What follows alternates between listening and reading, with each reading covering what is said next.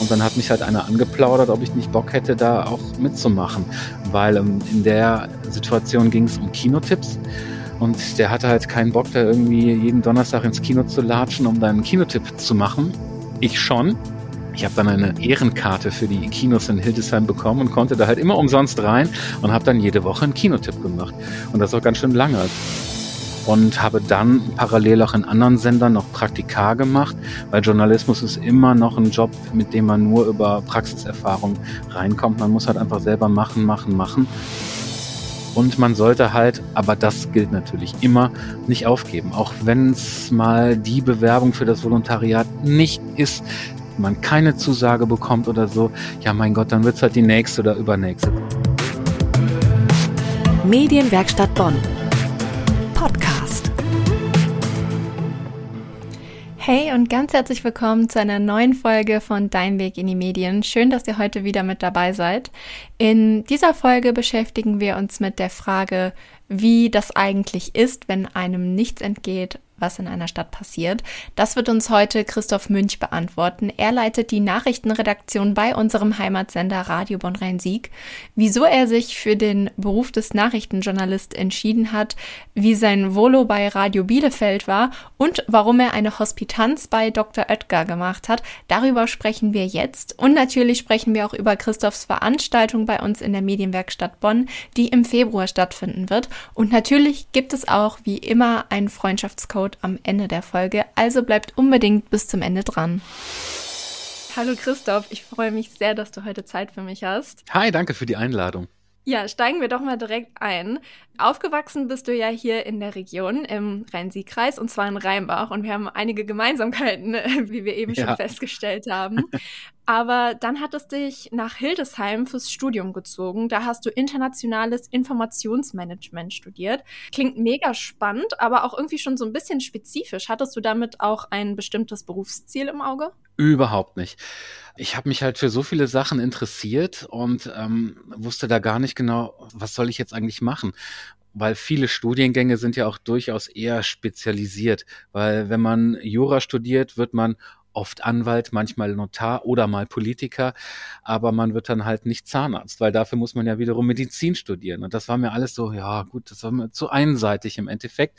Und irgendwann kam meine Mutter um die Ecke, weil die Tochter ihres Chefs hat auch internationales Informationsmanagement studiert und das äh, klang halt ganz interessant. Das war halt relativ viel. Ich meine, im Endeffekt geht es bei diesem Studiengang darum, was in keinem Unternehmen funktioniert. Wenn beispielsweise ein äh, Mitarbeiter eines Unternehmens, nehmen wir mal einen globalen Konzern, ein Mitarbeiter des Unternehmens in Spanien hat irgendeine Information, die allerdings ein Kollege in Amerika jetzt gerade braucht. Wie kommt man da zusammen? In der Regel gar nicht.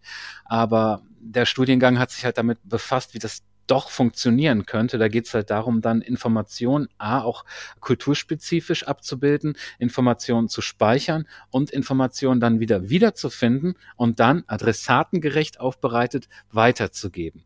Und im Endeffekt mache ich das ja jetzt auch im Radio. Von daher habe ich irgendwie schon so ein bisschen einen Beruf ergriffen, den ich auch irgendwie studiert habe. Aber ähm, grundsätzlich hatte ich diese Zielrichtung dann ursprünglich tatsächlich noch nicht. Das ergab sich dann. Während deines Studiums hast du ja auch so deine Affinität zum Radio entdeckt. Du hast ja auch beim Bürgerfunk angefangen. Erzähl mal, wie sah deine Arbeit da genau aus? Das war tatsächlich so. Ähm, in Niedersachsen gibt es ja so ein ganz anderes Bürgerfunkmodell als hier in mhm. Nordrhein-Westfalen. Bürgerfunk gibt's hier ja auch im Privatradio.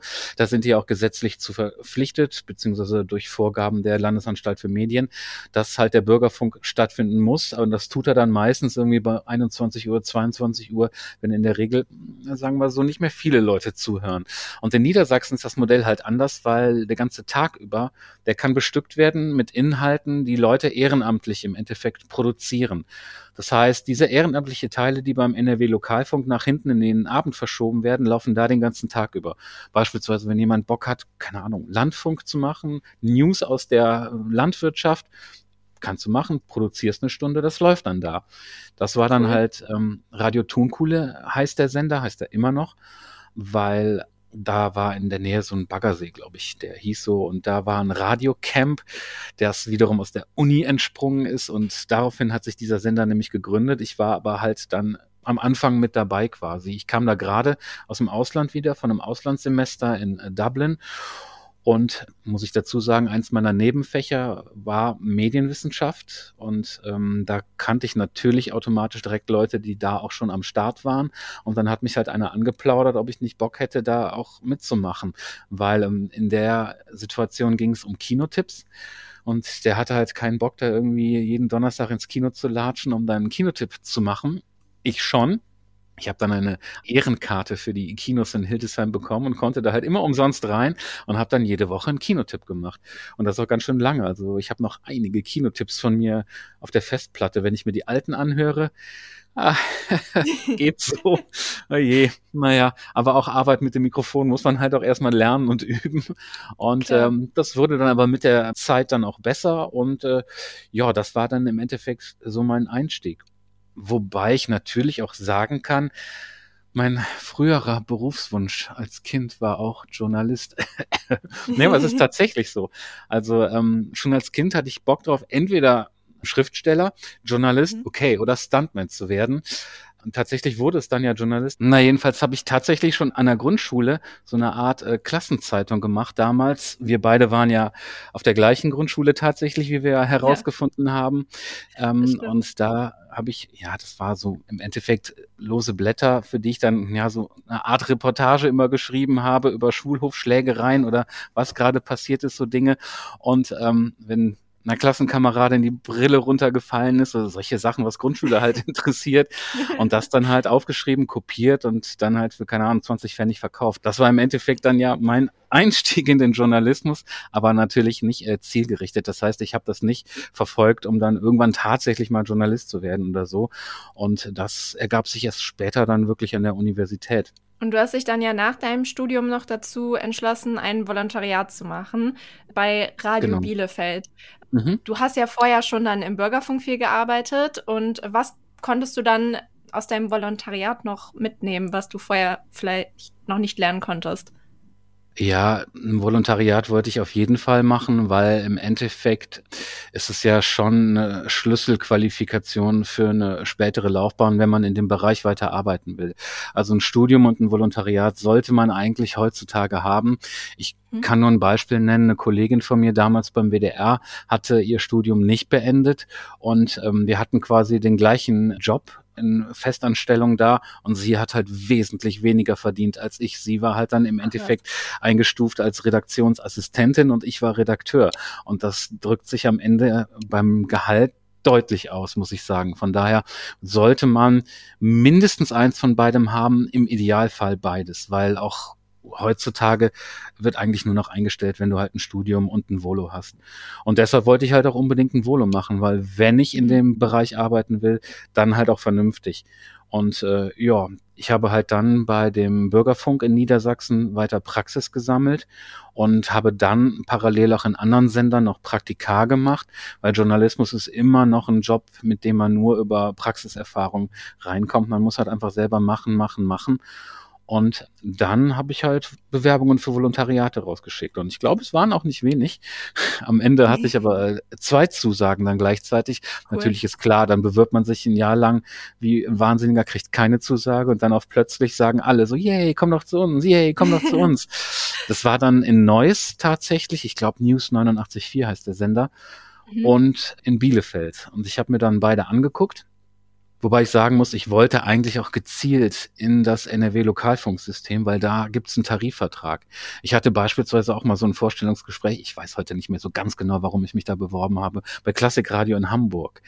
Und da haben die mir A halt angeboten an Bezahlung, wie viel ich denn bekäme. Das wären dann irgendwie 700 Euro gewesen. Aber lebt man von 700 Euro in Hamburg? Ja, herzlichen Glückwunsch, kann ich damit sagen. Und dann habe ich gefragt, was werde ich denn hier lernen? Und dann wurde mir gesagt, ja, entspanntes Moderieren. Das war nicht die Vorstellung vom Inhalt eines Volontariats und deshalb habe ich dann dankend abgelehnt und habe mich dann schon gezielt hier in Richtung Nordrhein-Westfalen orientiert, weil eben halt hier auch A den Tarif gibt und B ist das Ausbildungsmodell insgesamt auch nicht das schlechteste. Und während deines Volus hast du dann auch zwei Hospitanzen gehabt. Mhm. Zum einen bei einer Zeitung, aber auch, mhm. und das fand ich echt spannend, bei der Stabsstelle Öffentlichkeitsarbeit bei Dr. Edgar. Wieso hast du dich dafür entschieden? Was wolltest du da lernen? Ja, streng genommen habe ich sogar drei Hospitanzen gemacht, wenn man so will. Das bei der Zeitung war auch deshalb, weil die mit im gleichen Gebäude wie Radio Bielefeld war. So ähnlich ja. wie jetzt Radio Bonn-Rhein-Sieg und der Generalanzeiger. Wir sitzen ja auch äh, im gleichen Gebäude. Und da war auch der Fall, dass die Neue Westfälische war das, die auch, glaube ich, mitten Anteilseigner von Radio Bielefeld war oder ist. Mhm. Aber zu Dr. Oetker bin ich gegangen. Mein Chefredakteur war übrigens sehr erfreut, dass ich zu Dr. Oetker gegangen bin, weil er da keine äh, Kosten für Hotel oder ähnliches irgendwo anders äh, bezahlen musste, weil das hätte der Sender halt auch übernommen und in, in Bielefeld bei Dr. Oetker, da konnte ich halt einfach zu Hause weiter wohnen bleiben. Aber das habe ich halt gemacht, A, weil es ein großes Unternehmen ist, was quasi vor der Haustür war und ich halt auch einfach mal in den Presseöffentlichkeitsarbeitsbereich reinschauen wollte und einfach mal gucken wollte, was die da so treiben. Und dann habe ich mhm. dann natürlich auch in der Mitarbeiterzeitschrift interne Kommunikation, teilweise ein bisschen externe Kommunikation gemacht in dem Rahmen und äh, das war schon interessant, aber ich habe dann festgestellt, dass es ähm, halt wenn man mit journalistischen Ansprüchen daran geht, dass das mit Presse- und Öffentlichkeitsarbeit natürlich überhaupt nicht funktioniert, weil man spricht ja quasi nur für seinen Arbeitgeber und auch, sagen wir so, negative Sachen werden jetzt eher weniger erwähnt in solchen ja, Berufsfeldern. Ja. Es sei denn, man muss es zwingend machen, wenn ein Öltanker irgendwo auf, auf den Riff gelaufen ist oder so, wie bei Exxon oder was weiß ich. Das hat mir durchaus Spaß gemacht, ja, auf jeden Fall.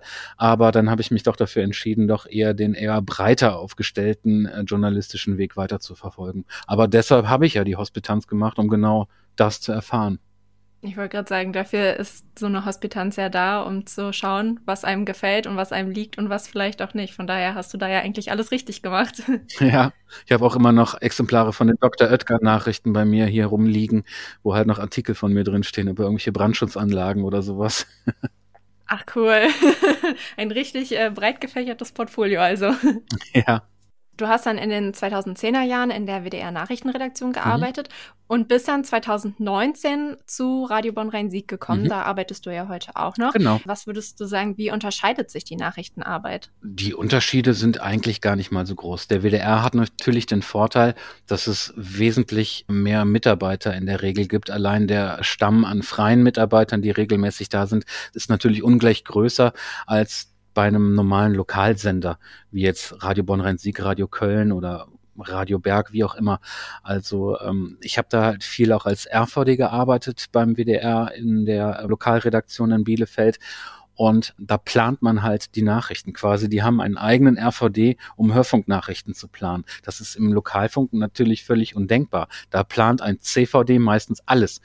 Und meistens ist der Nachrichtenredakteur auch der, der die Themen setzt im Lokalfunk, in den Nachrichten eben selber. Das heißt, da ist keiner, der für dich die Arbeit übernimmt. Das war beim WDR dann teilweise relativ easy, weil ich mich als Nachrichtenpräsentator beispielsweise nur hingesetzt habe, vorgelesen habe, was auf den Zetteln stand, beziehungsweise ich habe es mir dann mundgerecht geschrieben, damit ich es halt auch gut präsentieren kann, aber inhaltlich nicht mehr groß viel machen musste, weil das alles zugeliefert wurde.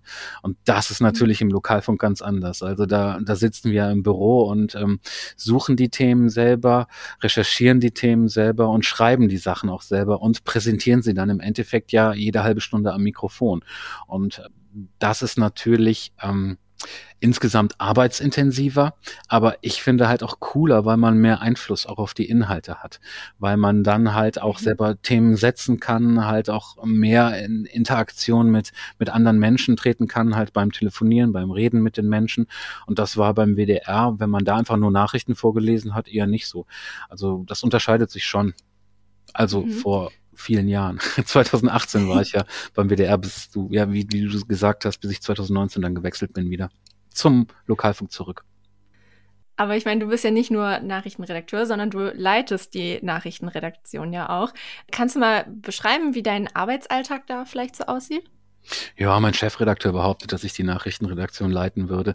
Wahrscheinlich auch einfach, weil ich da inzwischen halt auch der Dienstälteste bin. Und ja, mein Arbeitsalltag, meistens habe ich den Frühdienst, also man hört mich dann zwischen 5.30 Uhr und 12.30 Uhr, quasi in der Primetime, weil 7.30 Uhr ist ja im Radio bekanntermaßen die Zeit, wo die meisten Menschen zuhören. Später natürlich noch in der sogenannten Drive-Time, also sagen wir mal 16 bis 18 Uhr halt im Berufs-, im Feierabendverkehr.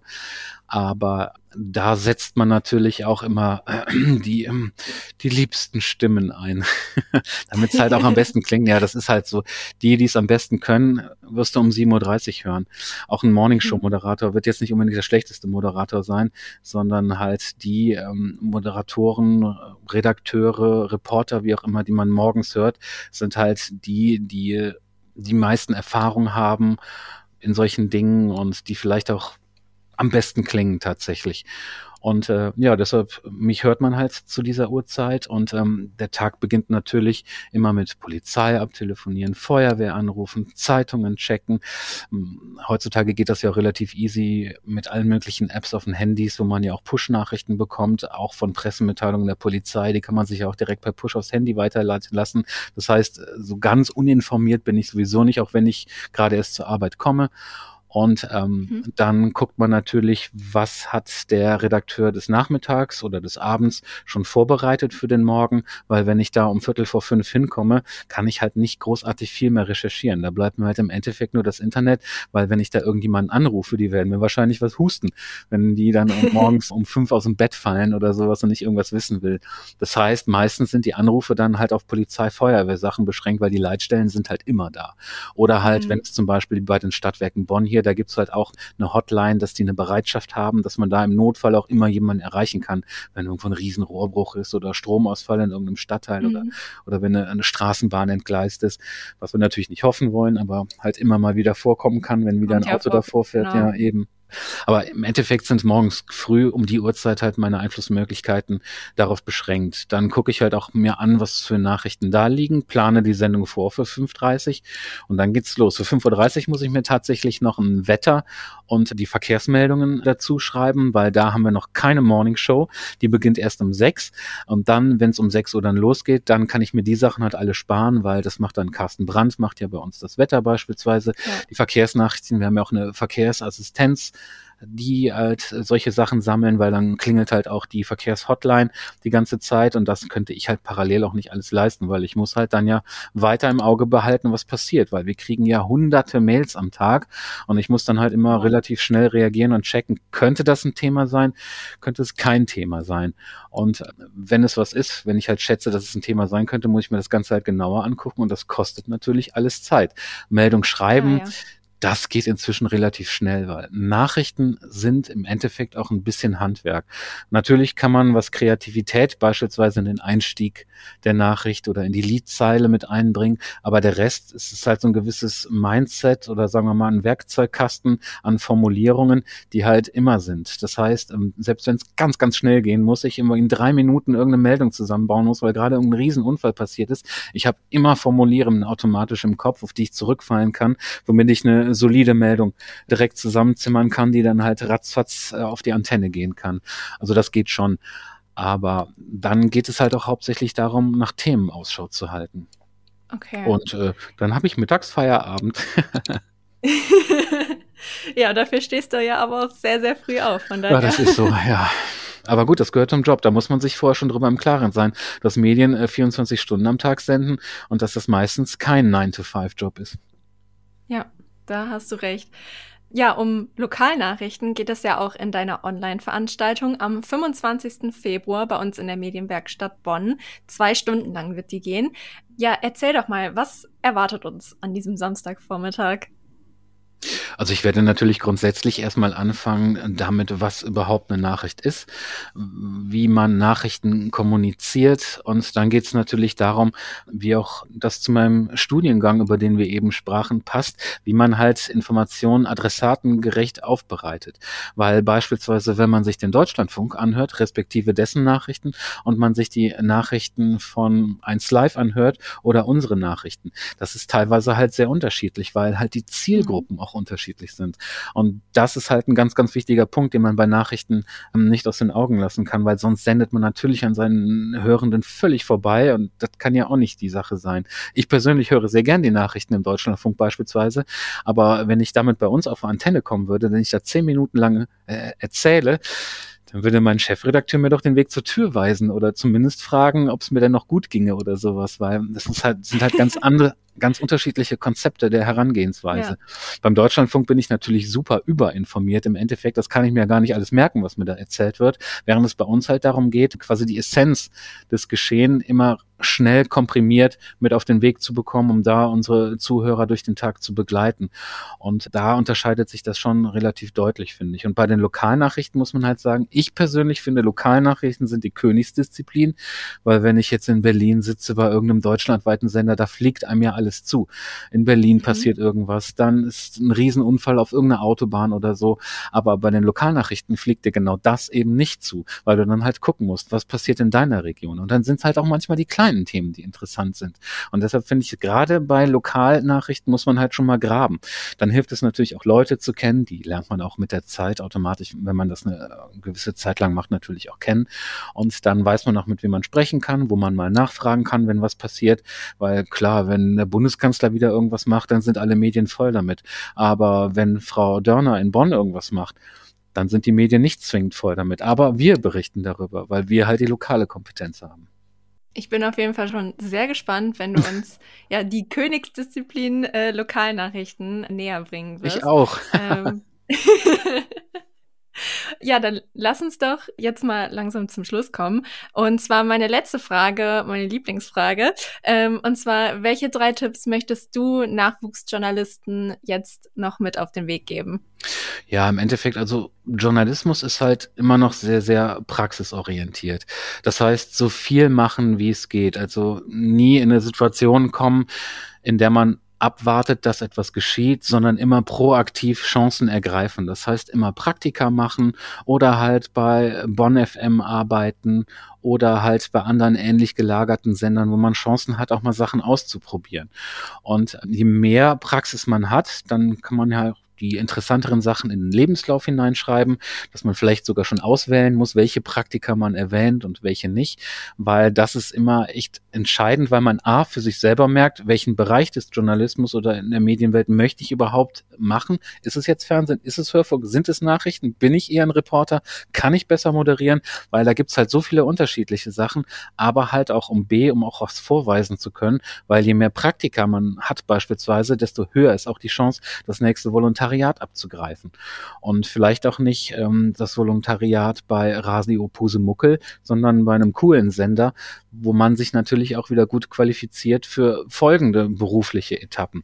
Also das ist auf jeden Fall wichtig und man sollte halt, aber das gilt natürlich immer, nicht aufgeben. Auch wenn es mal die Bewerbung für das Volontariat nicht ist, man keine Zusage bekommt oder so, ja mein Gott, dann wird's halt die nächste oder übernächste. Zum Beispiel, wenn man ein Volontariat beim WDR haben möchte.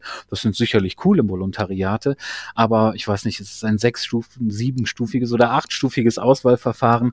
Also wow. das ist halt wirklich ähm, eine ganz schöne Etappe, die man dafür meistern muss. Und wenn es halt nicht klappt, vielleicht beim nächsten Mal. So ein Volontariat gibt es in der Regel jedes Jahr, manchmal sogar mehrfach.